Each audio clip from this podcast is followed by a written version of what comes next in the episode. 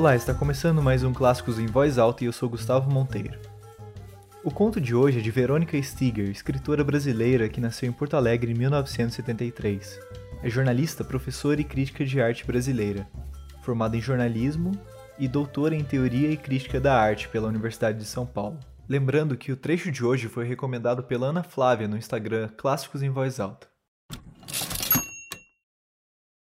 O fato se deu na escada rolante de uma das três estações de metrô com acesso à ferrovia.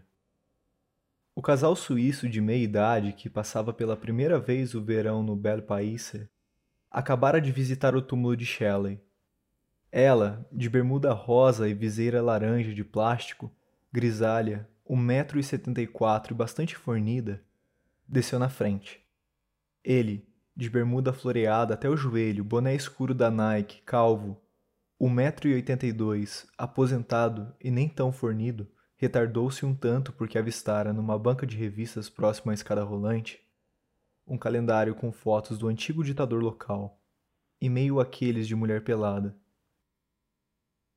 Distraído especulando sobre se o ditador estaria nu ou vestido, e, se nu, sobre quem compraria tal mercadoria, não viu ou ouviu o momento em que sua esposa começou a ser tragada pela escada rolante.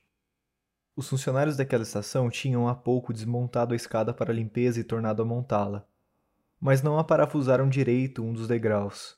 Quando a Suíça fornida pisou na escada, o degrau cedeu e suas pernas afundaram. O seu corpo foi paulatinamente mascado pelas engrenagens. Nem mesmo o marido soube informar se foi o irritante barulho dos ossos sendo quebrados ou os gritos aterrorizados dos passantes que o despertaram de seu encafifamento. Quando ele se deu conta de que perdia a mulher, restava a ela inteiro somente um braço, e a mão correspondente que, dedos abertos, tremelicava no ar. Na dúvida se aquilo era um último aceno, um pedido de socorro ou um espasmo de dor, o marido, otimista, acenou-lhe de volta.